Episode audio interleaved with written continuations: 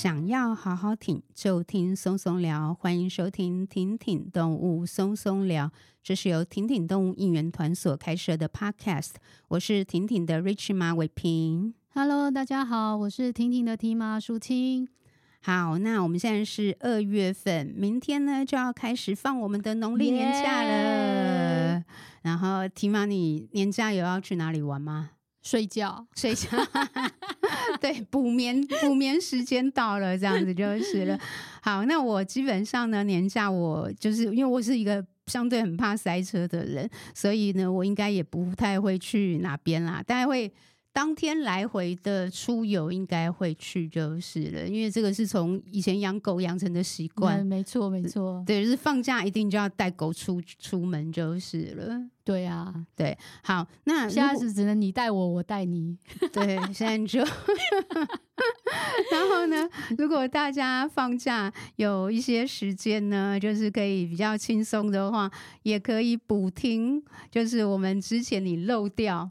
的听听动物松松聊的集数，这样没错没错，赶快来听我们的听听动物松松聊，一起陪你过年，对，陪你过年这样子。好，那另外就是除了这个呢之外，你过年期间在家呢，再给大家一个任务，我们有开始做一个单元，叫你问达人答。我们目前正在搜集的问题呢，就是新的。第二集的部分是跟动物福祉相关的，然后呢，我们邀请到来要帮大家回答问题的达人呢，是林怡君老师。怡君老师他目前呢是在国立中兴大学动物科学系老师，在中兴大学主要的研究集中在经济动物的福祉上面，特别是友善蛋鸡饲养的挑战。以及在地土鸡的人道屠宰方式，那还有乳牛的包含上是热紧迫等等的动物福祉相关议题。那老师也会研究包含伴侣动物的福祉，例如说过度肥胖的问题，还有饲主态度的问题。把这些老师他相关研究的资讯呢分享给大家，大家就知道可以丢什么样的问题。那接下来呢，我们就到了今天要聊的主题，就跟我们的台湾猛禽研究会，我们继续来聊关于猛禽这样的一个话题喽。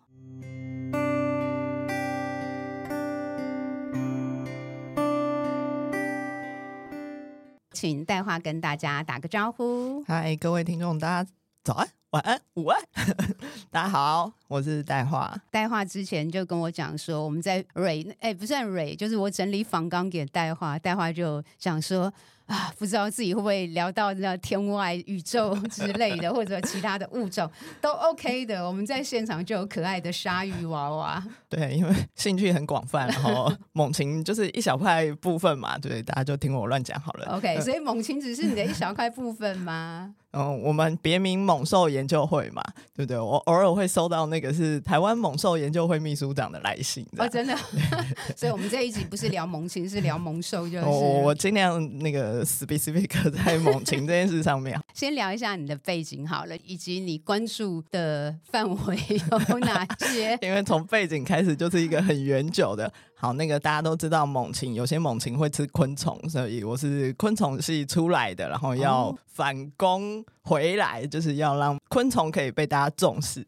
所以我们就进到了猛禽研究会里面。好啦，我是昆虫系毕业的。酷，所以你是昆虫系毕业？那你在猛禽会之前，就是有在哪些单位？我在猛禽会之前，其实，在台北市立动物园待了蛮长一段时间的啦。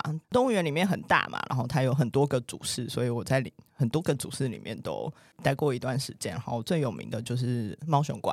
哦，你在猫熊馆、欸欸、对，所以我还真是接受过猛兽的一些相关训练。这样哇，这个我有朋友超、嗯、超爱猫熊的，所以应该会很嫉妒你这样的工作。诶、欸，不好意思啦。哦，所以你之前在动物园待过很长时间、嗯，然后才到猛禽研究会。嗯，对。那怎么会想要转？为什么要想要转？就是待过很多主事嘛，那你就做过了一些很多很多不一样的事情。有你看过？圈养动物的动物福利之类的，然后，但我比较向往的还是野生动物的族群，就是我希望我生活的时候，那些野生动物就在我旁边跑来跑去。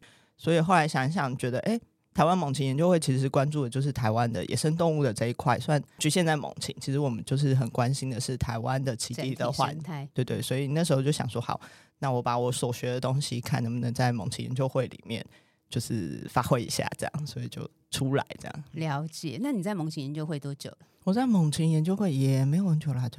五年吧，快五年，五年嗯，OK，也有一段时间了。我在十年之前就先加入了猛禽会当会员，会员。所以在会员的时候，其实跟了很多就是前辈们，然后到处跑调查。哦，对，那时候是跑调查的那个过程之中非常吸引我，因为研究会里面真的蛮认真。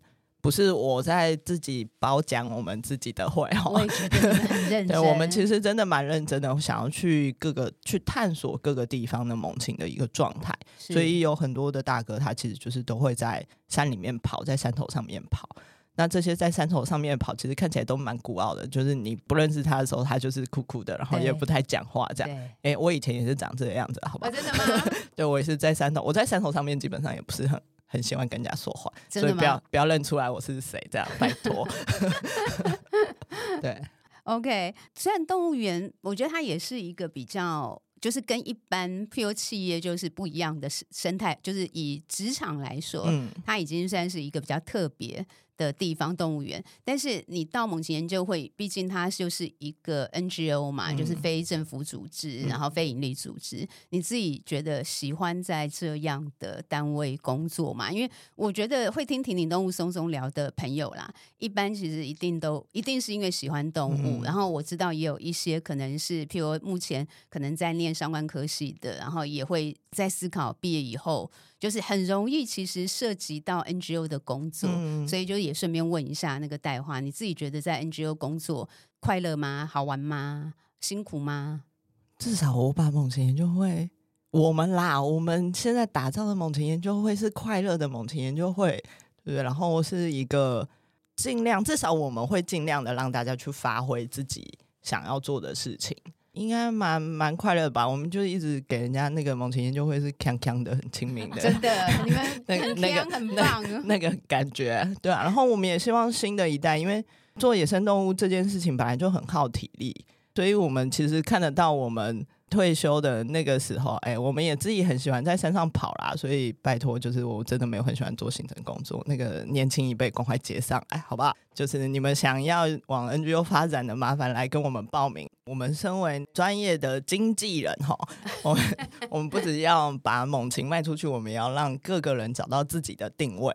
那我觉得做保育，它本来是说真的，它其实蛮正直的，它其实需要花很多的力去跟人沟通。他需要跟人沟通，需要跟环境，然后，所以其实我们需要各个面向的人。我其实很需要一个坐在电脑前面好好的看影像的人，就像凤头苍蝇直播。其实不是每个人都可以坐在那边把二十四小时，然后可能一两个月影像看完。对那个其实是一个很大的专注力。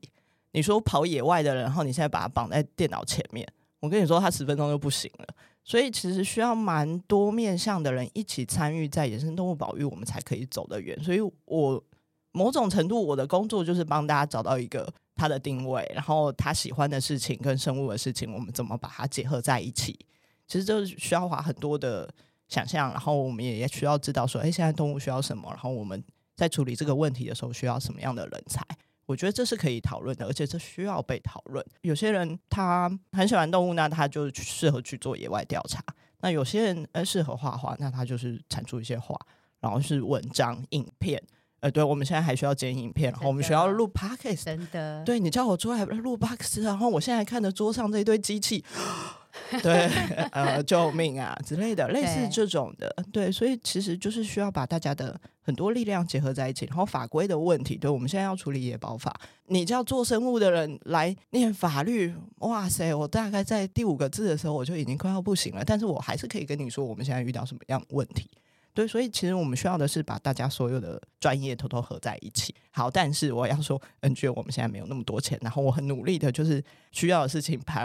priority 下来，然后我们的经费用在哪里？但是如果你未来其实你有这个想象，就是诶，我对动物我想要贡献一份心，但是我的专业好像跟动物没什么关系，没有关系，你们都可以来跟我聊天。就是我其实会花很多人很多的力气，然后去问学生，或者是我们现在很多的教案，其实也在把这些东西做结合，这样子我们以后野生动物的保育才走得长。对，就是还真的蛮希望是往这个方向，嗯、就是它是越来越扩大的。嗯、假设你的科系是非常的业务导向，嗯、也很棒啊，因为就可以帮那个 NGO 想办法创造收益，然后用这个收益去投入到保育工作上面，这也是非常非常需要的。呃，对，我们也有什么商品开发部、商品的销售。哎，那我觉得你们已经很厉害嘞，呃、就是你们的商品。都很受欢迎啊！我觉得那也算是自由发挥的结果。说真的，我们真的没有非常的要怎么说？说我们不努力也很奇怪。你们很努力，但是，不见得是用一个所谓的业务专业去发展出来的，就是了。对，我们就是走那个疯疯的、锵锵的的那种路线，但对大家喜欢站在那个时代的浪潮上，嗯、现在。锵锵的 很受欢迎。我我希望我们一直走在时代的浪潮上，哈哈哈。对对对，一直走在浪潮上。嗯、好，那接下来呢，我们就来聊今天的主角，就是猛禽。问一下代话，猛禽，猛禽，嗯、那我们就知道老鹰嘛，嗯、或者是猫头鹰，然后菱角鸮，应该都是猛禽，对不对？呃、对对对。呃、所以猛禽到底包含哪些动物啊？猛禽到底包含或者它是一个什么样的 category？哦、这这就是分两种层面了。一个就是我现在要把大家搞到想睡觉，还是讲一些很简单的事情。啊、但我们先讲一个很简单的事情好了，好，就是比较简单一点的，就是它在行为上面，它是用爪子在抓东西的。你看它在捕猎啊，然后在同一种之间防御，或是不同种之间防御，它是脚爪先出来的。在行为上面看起来比较明显的是这件事。如果用嘴会的就哦，对，用嘴会的就不是。所以你看那个什么小白鹭也吃鱼啊，对。但吃鱼的为什么不是猛禽？因为它用嘴巴在里面搓搓搓嘛。了解。那大概行为上面大概可以这样看啦。那它其实有个生物学的一个专业的定义，就是有四个目的动物合在一起才能被叫做猛禽，就是那四个目。那就是美洲鹫目、鹰形目、准形目跟枭形目这四个目。好，美洲鷲目台湾没有，所以大家很容易忽略掉。那鹰的话，鹰形目大家就会什么很喜欢简称老鹰啦。那举凡有上过猛禽课的人，我们都会再三强调，就是老鹰就是指黑鸢。黑鸢其实就是一个物种而已，但是因为以前黑鸢很多，到处在飞，所以大家就会觉得说，哎、那个黑鸢就叫老鹰嘛，所以长得那个样子飘来飘去的就叫老鹰。有的时候我们懒得解释的时候，我也会跟你说哦，就老鹰跟猫头鹰啦，就看我要不要花多长的篇幅在讨论这件事情。因为一般民众他其实就是很有印象的，就是不管怎么样在天上盘的那种东西都叫老鹰。对，就是对，好只要看你那个有那种翅膀大大的，然后在盘旋，就说老鹰，老鹰。对对对，好，这样就可以了啦，好吧，好吧，我就不要太太苛责大家，就老鹰跟猫头鹰合在一起就是猛禽这样，然后什么蓝雀啊、啊大卷尾啊，不要再跟我说是猛禽，然后林达林听到了没有？直接直接画下点名，对的，我们来开战吧。OK，那台湾最常见的就是有哪些种类？然后有没有什么就是很特别的值得介绍的？台湾最常见的，大概现在问我常不常见，说真的很不准呢、欸，因为你只要知道他们会出现在哪里。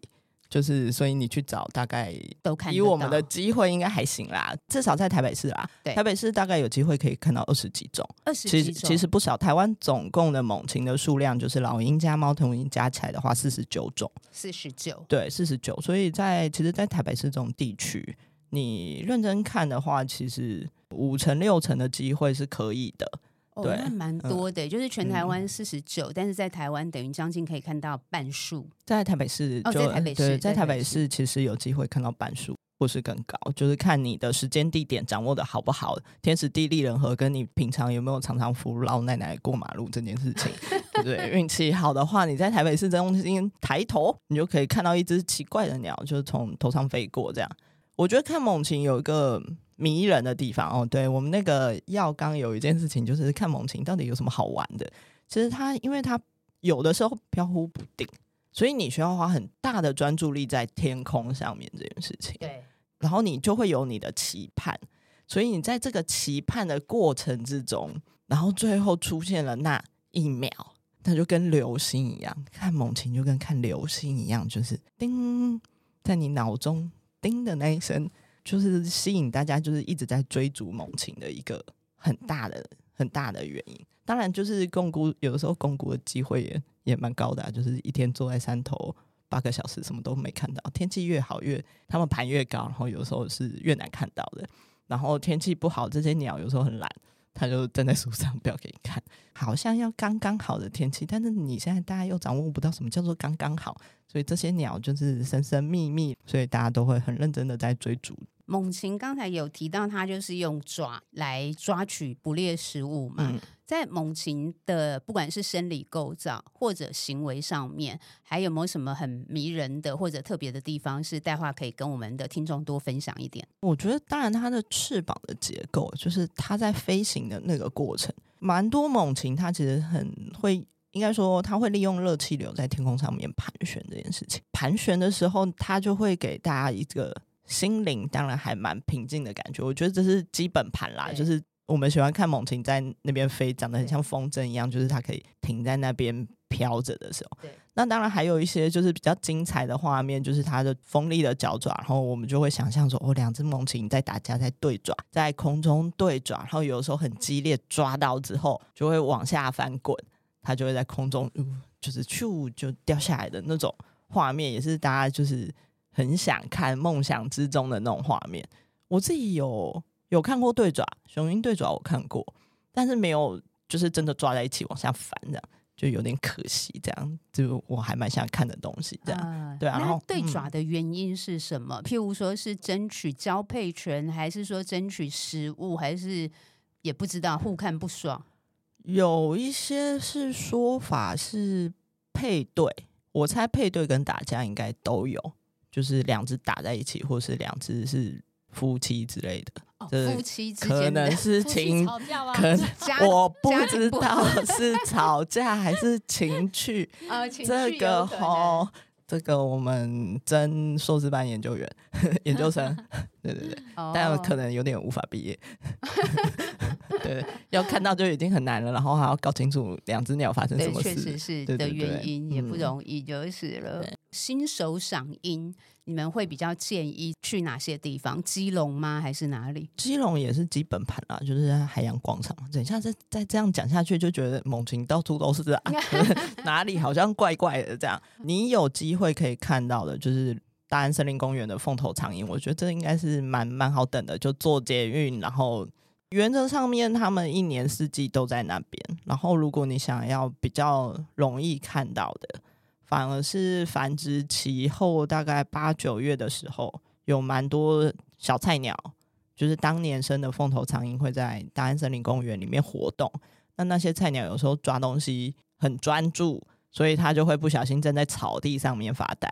树上也要看啦，草地也要看。就是我有时候走一走，然后转头，嗯，你怎么在地上？然后哦哦，好，你加油，然后我就走了。对对对，你慢慢抓东西吃。有这种就是大安森林公园的，然后。或者是刚刚讲到的迁徙猛禽，那迁徙猛禽的话，它就是春天跟秋天比较有机会。那春天的话，如果在台北的话，可以到观音山去读读看。观音山游客中心，大概四月底、四月底五月初这段时间都还不错，有机会有迁徙猛禽，或者是有些特有鸟种。就是十五年才会出现一次的秃鹫之类的，大家可以有机会去读读看。这样三月多的话是彰化阴阳八卦，你可以去。然后接下来九月、十月的部分的话，就是秋天的档期嘛。那秋天的档期的话，就是诚挚的推荐大家一定要去垦丁凌霄亭去看一下大军从头上经过，上千上万的赤腹鹰啊、灰面狂鹰从头上经过，形成鹰河。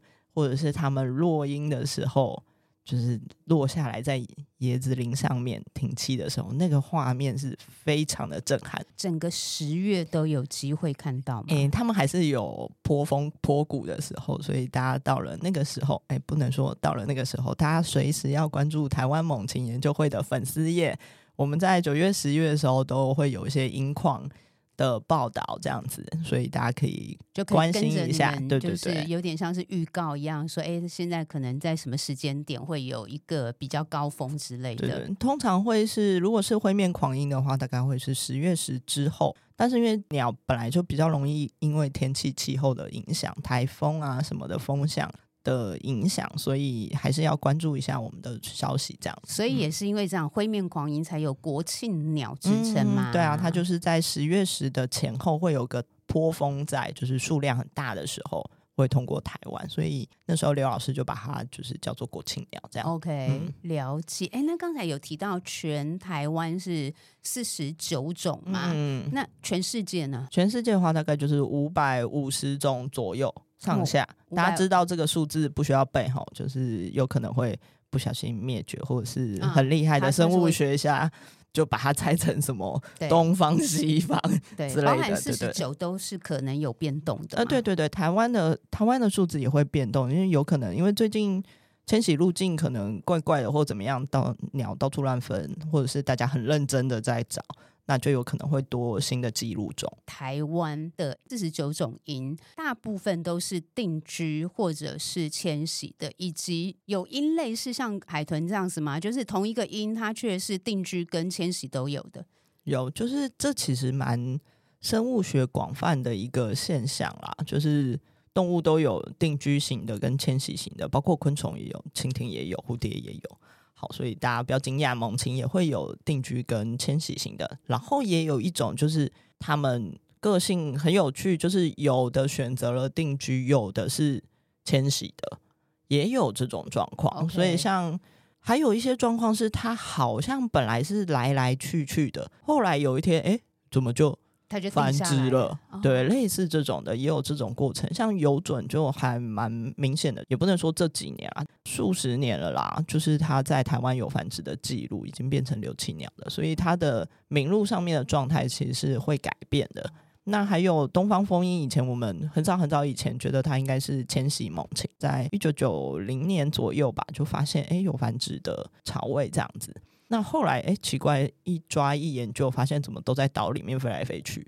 那那那迁徙的在哪里？然后，哎，完蛋了，我们现在要处理的是迁徙的个体，对，所以就哎，就跟大家的想象完全就不太一样。这样，你们有办法是用目视就可以辨别种类，还是要透过望远镜可能才看得清楚？这就要取决于这一只猛禽给不给你看。到特征的哦，跟距离，就是如果距离够近就没有问题啊。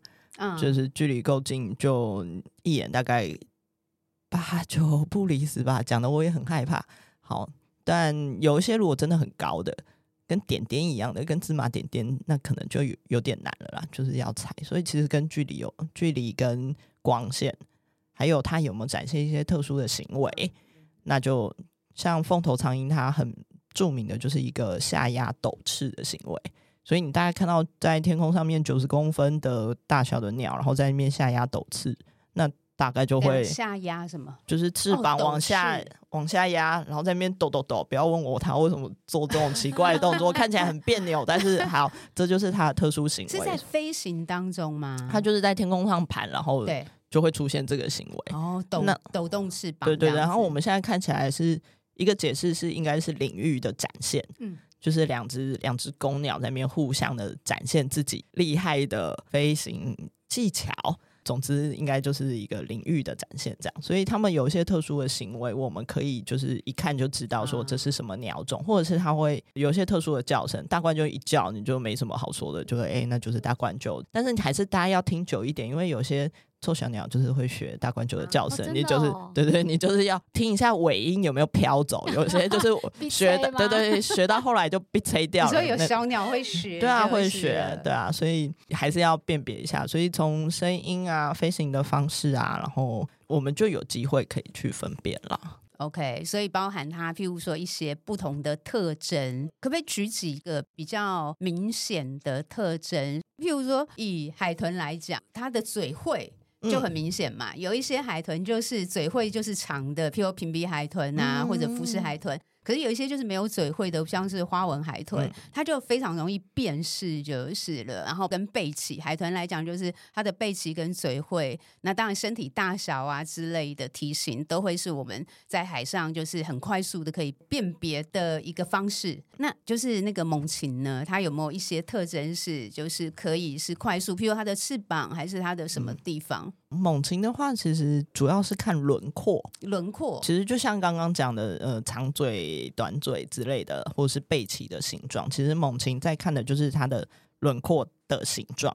有些猛禽的话，像游隼，它的翅膀就特别尖，它就是尖尖的三角形的这种就很明显。那像大冠鷲或凤头苍鹰的话，它翅膀就会有点翅膀后缘有点圆圆的，它看起来就比较壮一点、圆一点，然后翅膀相对于短一点。所以我们是靠这种轮廓，然后再分辨，就是大概是什么样的盲情？盲情研究会不会举办一些类似带完全没有经验的人，然后去做一些赏樱活动？有有，我们在每个月的第三个礼拜六，嗯、有免费的、免费的、免费的，很重要，要讲很多次这样。然后的赏樱趣的活动，然后在这个活动里面，其实我们还有提供十支欧弟生赞助的望远镜。欧弟生，对对对，赞助商请听到，对对，要剪要剪下来，对，就是可以来，就是而且这个活动我们本来就是一个很 free 的会。所以就是大家来就好，不要报名，也不用报名，对对，我们也不用报名。然后你要你有事，你也不用跟完全程，你就是有事跟我们打个招呼，你先走，让我们知道说，哎，你你你先走了这样。嗯、但是我要跟你说，就是我们通常都是解散之后才会有好物，所以常常跟我们出门的人就会知道，一定要跟好、跟满、跟到底这样子。所以其实大家可以很轻松的来，每个月的第三个礼拜六都有，然后每一次的地点都不一样。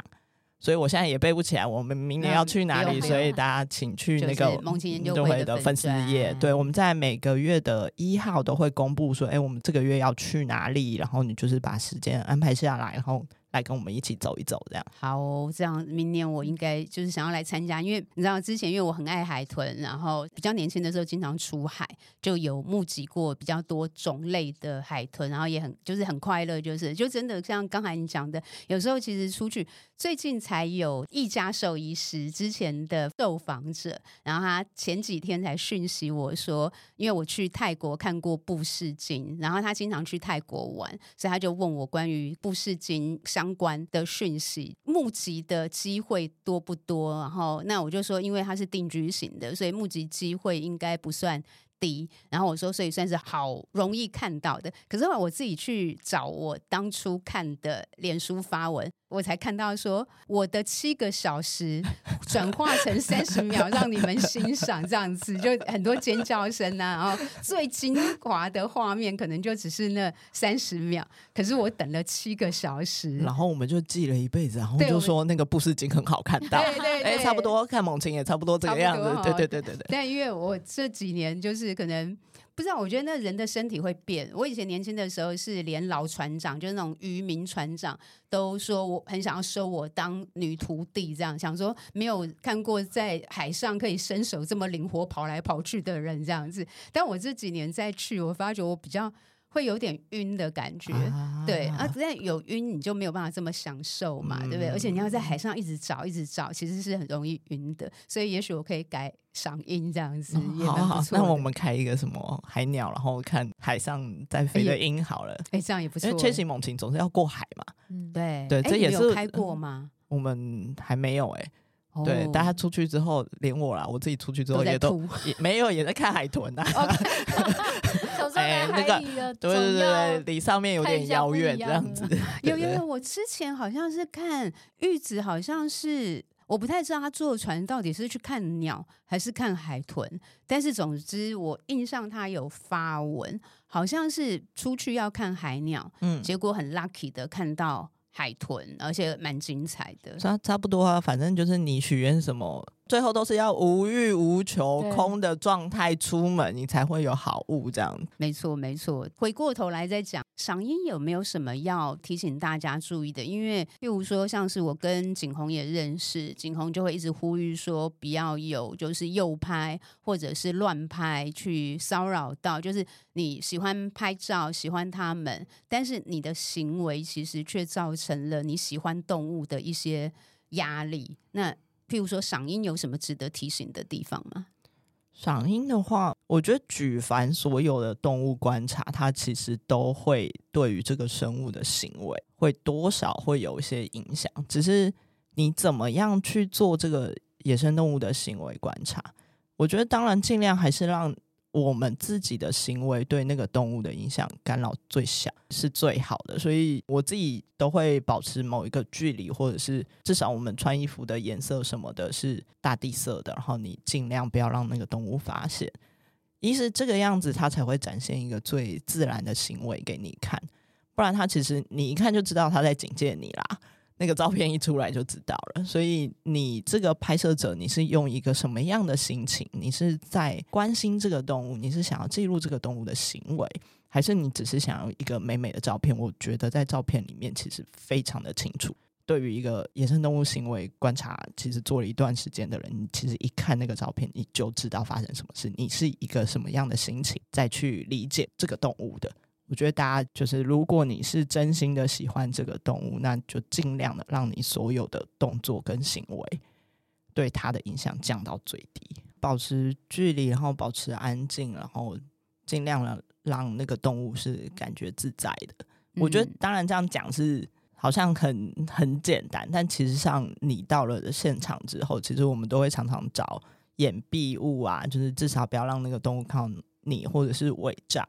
然后还有就是，我不知道为什么大家有时候出去就会开始聊天，然后聊得很开心。其实声音啊什么的，多少都还是会影响。而且你就在聊天了嘛，动物怎么可能不看到你，或是不听到？你怎么样去决定跟你同行的人之间，大家怎么样有个默契，用个眼神，还是怎么样去沟通？我觉得这。这也是需要充满怒气的眼神，不要再 讲话。对，或者是你给我往后退，类似这种。因为有时候你逼近动物是会跑走，反而是你后退。对你，你看到这只动物了，然后有时候我们是假装没看到它，先绕过去，而不是我看你，你看我。那两只眼睛相对，猛禽视力也很好，它早就知道你在看它了，它就在等你松懈的那一刻，它会跑走。所以你反而是从头到尾都要假装没看到它。假装不在意他，对对对，然后他也会看嘛，他其实会去分什么是拍照的人，什么是观察他的人，什么是路人。他站在电线杆上面，他其实每天都很有感受。啊、对，你就是伪装的很好这样子，我就是路人到底这样，然后又要一直偷瞄，这样就很累。你知道，我们就是还要当演员。嗯，很了解，是还蛮有趣的。对，所以其实做这些行为观察的时候，就是你要有时候也是换位思考吧。就是你站在那个电灯上面，你怎么去看这件事情？嗯、对啊，他们其实也都很敏感。你说，我们都说大官就好呆好呆的，呆呆的，他其实也在等你松懈的那一刻，他赶快落跑啊。那刚才大华也有提到说，全世界有五百多种的猛禽嘛？那有没有就是你自己有去国外？赏猛禽的经验过吗？有啊有啊，我也有出国看大鸟的经验。去哪边？我去了北海道、泰国都有这样。嗯，OK，那有什么就是从台湾出发，然后很方便又目击率又很高的，嗯、可以先推荐给这种初入门的人参考。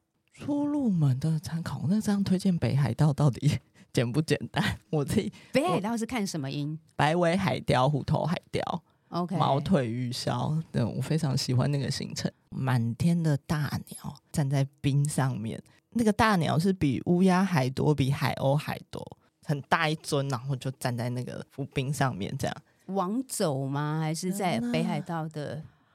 哎、欸，那是哪里？要坐破冰船吗？啊，罗臼来，我想起来。哦，对，再讲不出来，我会被同行友人打死。对对，罗臼罗臼。OK，需要坐破冰船吗？坐小船出去。坐小船出去。对对对，它有一些船是可以就出去，然后带你看这些鸟的这样。嗯、所以它是你们自由行，然后到那边再参加当地的那种生态旅游团嘛？嗯，呃，就是你就去买那个船票。哦，买船票就可以。对哦 OK，所以这个上网其实应该找，比如北海道赏樱，应该就很容易找到对相关的资讯。哦，听起来也好棒，很迷人，超迷人的。就是我那时候带的是，就镜头没有很长哦，大家不是什么几百起跳的嘛，我是带二十出去，那鸟也很大只，超大只的。哦，十分推荐。这次请戴华来，我们分两集聊，所以这一集就是聊比较轻松一点的，哦、所以下一集会比较严格。下一集，下一集我们可能还是要聊一些保育的关系。哦哦，没有问题，没有问题。对好好好对，然后所以这一集就是比较基础的东西跟好玩的东西，嗯嗯，有没有什么戴樺还想要补充的？嗯，有没有比较简单可以学起来的叫声？叫。哦，这是菱角菱角鸮，领角鸮，领角鸮，你要不要学学？所以我们待会要呼这样吗？呼呼呼，所以我们待会要这样拜拜。好啊，那我们这一集就用菱角鸮的呜呜声跟大家拜拜。哦，好，呜呜呜，怎么好像拜拜？怎么好像叫大家起床啊？好，大家拜拜，谢谢大家，拜拜。